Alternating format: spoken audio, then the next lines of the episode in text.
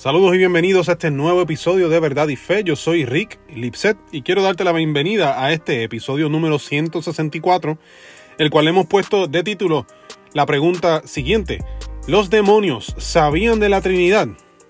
En esta ocasión vamos a hacer una pregunta de seguimiento a nuestro episodio número 162, hace dos episodios atrás, donde preguntamos si Satanás sabía de la Trinidad y en aquel, en aquel episodio concluimos que no.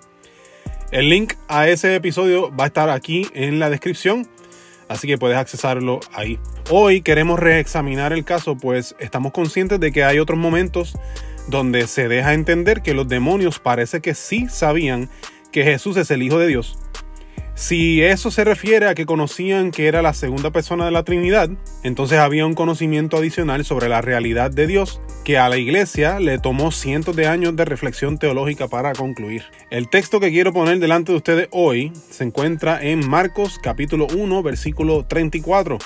Lo estoy leyendo en la nueva traducción viviente. Dice así. Entonces Jesús sanó a mucha gente que padecía de diversas enfermedades y expulsó a muchos demonios pero como los demonios sabían quién era él, no los dejó hablar. Nosotros aquí en Verdad y Fe no estamos de acuerdo en interpretaciones alegóricas, a menos que el, texto mismo señale de alguna manera que debe ser interpretado así, como lo es el caso de las parábolas de Jesús.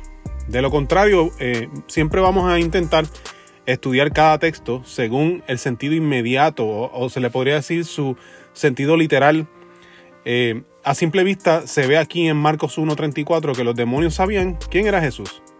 Pero hay algo que debemos considerar que no se ve a simple vista. El Nuevo Testamento fue escrito en griego, no fue escrito en español. Y es muy útil examinar qué palabra se usó en el griego para ese sabían que, que encontramos en el versículo en cuestión. Y en efecto encontramos que saber en griego tiene dos posibles palabras y que de acuerdo a la, palabra que se utiliza es el significado que ella tiene y es el contexto entonces que carga este texto o este versículo. Así que las dos palabras griegas para sabían son eido y ginosco. Y el significado de cada una es así. Eido significa darse cuenta, contemplar, considerar o percibir. Por otro lado, ginosco significa saber, especialmente a través de la experiencia personal.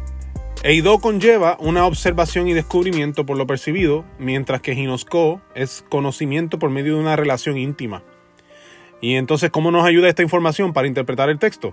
Bueno, lo que pasa es que Marcos, aquí en este versículo, utilizó Eido. Y utilizando esta palabra Eido en Marcos 1.34, leería más o menos así, diría. Entonces Jesús sanó a mucha gente que padecía de diversas enfermedades y expulsó a muchos demonios. Pero como los demonios, Eidó, o sea, se dieron cuenta luego de contemplarlo quién era él, no los dejó hablar. Entonces podemos ver que se refiere a que le observaron y por cómo se comportaba o cómo hablaba y lo que hacía, para ellos era obvio que tenían delante de, de sus ojos una persona que tenía una relación peculiar con Dios.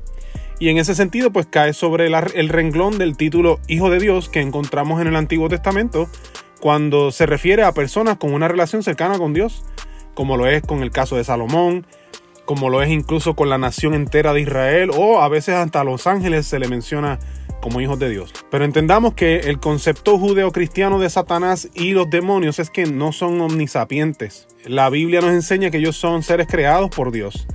Y Dios es el único que lo sabe todo. Significa que hace sentido que estos demonios ignoraran detalles sobre Dios. Recordemos que fue luego de una contemplación profunda y centenaria de la persona de Cristo que la iglesia eventualmente llegó a la conclusión teológica que la Biblia en efecto nos estaba revelando que Dios es uno en sustancia y tres en persona. Por lo tanto, aunque no tenemos una afirmación o negación absoluta en la Biblia que nos diga literalmente los demonios y Satanás no sabían sobre la Trinidad, pues nosotros podemos inferirlo por el tipo de interacción que ellos tienen con Jesús. Como hablamos la vez anterior, donde Satanás tentó a Jesús, tentó a, Dios y eso es algo absurdo porque Dios no puede pecar. De seguro si Satanás hubiese sabido que Jesús era Dios encarnado, la segunda persona de la Santísima Trinidad, no le hubiese tentado.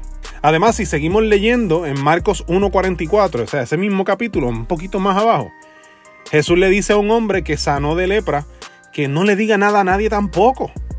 Entonces, cuando tomamos los dos eventos juntos, podemos inferir que el énfasis que Jesús está dando aquí es que él no deseaba la popularidad temprana que iba a obtener en su ministerio si todo el mundo se enteraba rápido quién era él. En Mateo 13, 10 al 14, Jesús les explica a sus discípulos que enseñaba en parábolas para que la gente, aunque escuchaba, no entendiera.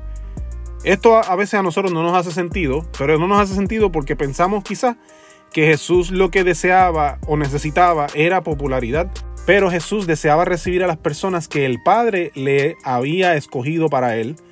No, buscaba ganarlos como lo haría un artista famoso hoy día. Mira lo que dice Juan capítulo 6, versículo 37 al 40. Sin embargo, los que el Padre me ha dado vendrán a mí, y jamás los rechazaré, pues he descendido del cielo para hacer la voluntad de Dios, quien me envió, no para hacer mi propia voluntad. Y la voluntad de Dios es que yo no pierda ni a uno solo de todos los que Él me dio, sino que los resucite en el día final. Pues la voluntad de mi Padre es que todos los que vean a su Hijo y crean en Él tengan vida eterna, y yo los resucitaré en el día final. Con esto en mente vemos el pasaje en cuestión hoy y nos ponemos a preguntar, ¿qué hubiese pasado si los demonios, ante la experiencia de exorcismo con Jesús, descubrieran que tenía una relación única con Dios y lo divulgaran. Bueno, pues seguramente hubiese obtenido, o sea, Jesús hubiese obtenido seguidores que vinieron por el testimonio de un demonio. Y eso no suena como el modo en que Jesús quería que la gente llegara a él. En su momento, Pedro incluso declaró que Jesús es el Mesías, el Hijo de Dios. Y la importancia que Jesús da a esa confesión es que se lo reveló su Padre, no fue ni carne ni sangre. Según fue progresando el ministerio de Jesús en la tierra, las masas de gente comenzaron a seguirle. Es cierto, pero Cristo se encargaba de que cada cierto tiempo les confrontaba con sus intenciones de seguirle y muchos terminaban alejándose, porque lo que estaban buscando no era seguir a Jesús por quien él era, sino lo que le interesaban era los milagros, o como comúnmente decimos, los panes y los peces. No querían realmente internalizar a Jesús en sus corazones.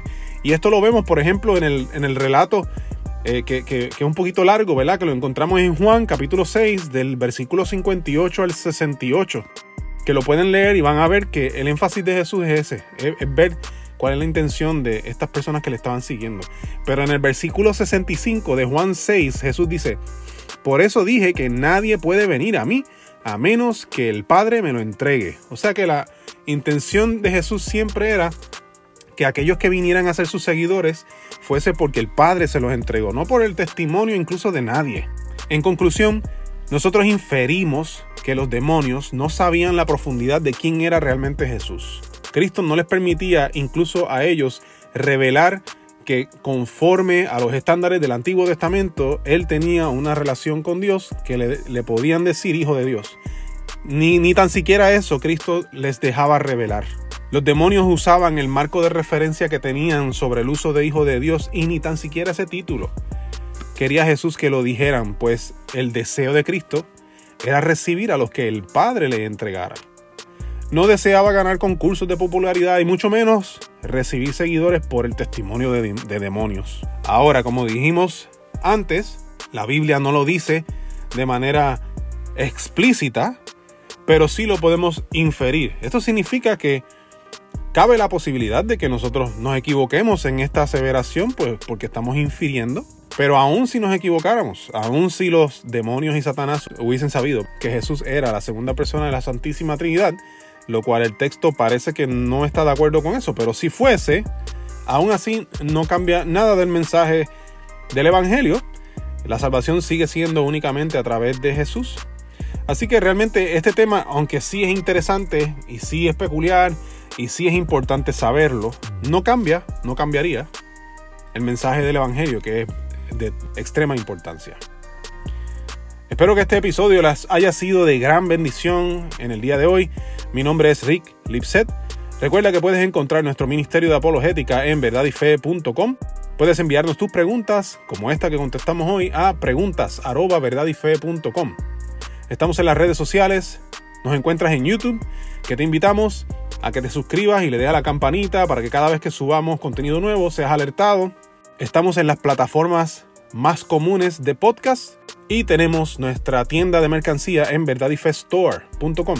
Nosotros acostumbramos a ofrecer nuestro contenido en las redes sociales de manera gratuita y no estamos pensando en hacerlo de ninguna otra manera, pero es cierto que tenemos algunos costos operacionales los cuales son cubiertos por su auspicio. Así que les damos las gracias por su compra de nuestra mercancía en nuestra tienda de verdadifestore.com. Eso es todo por hoy. Dios les bendiga y será hasta la próxima ocasión. Saludos.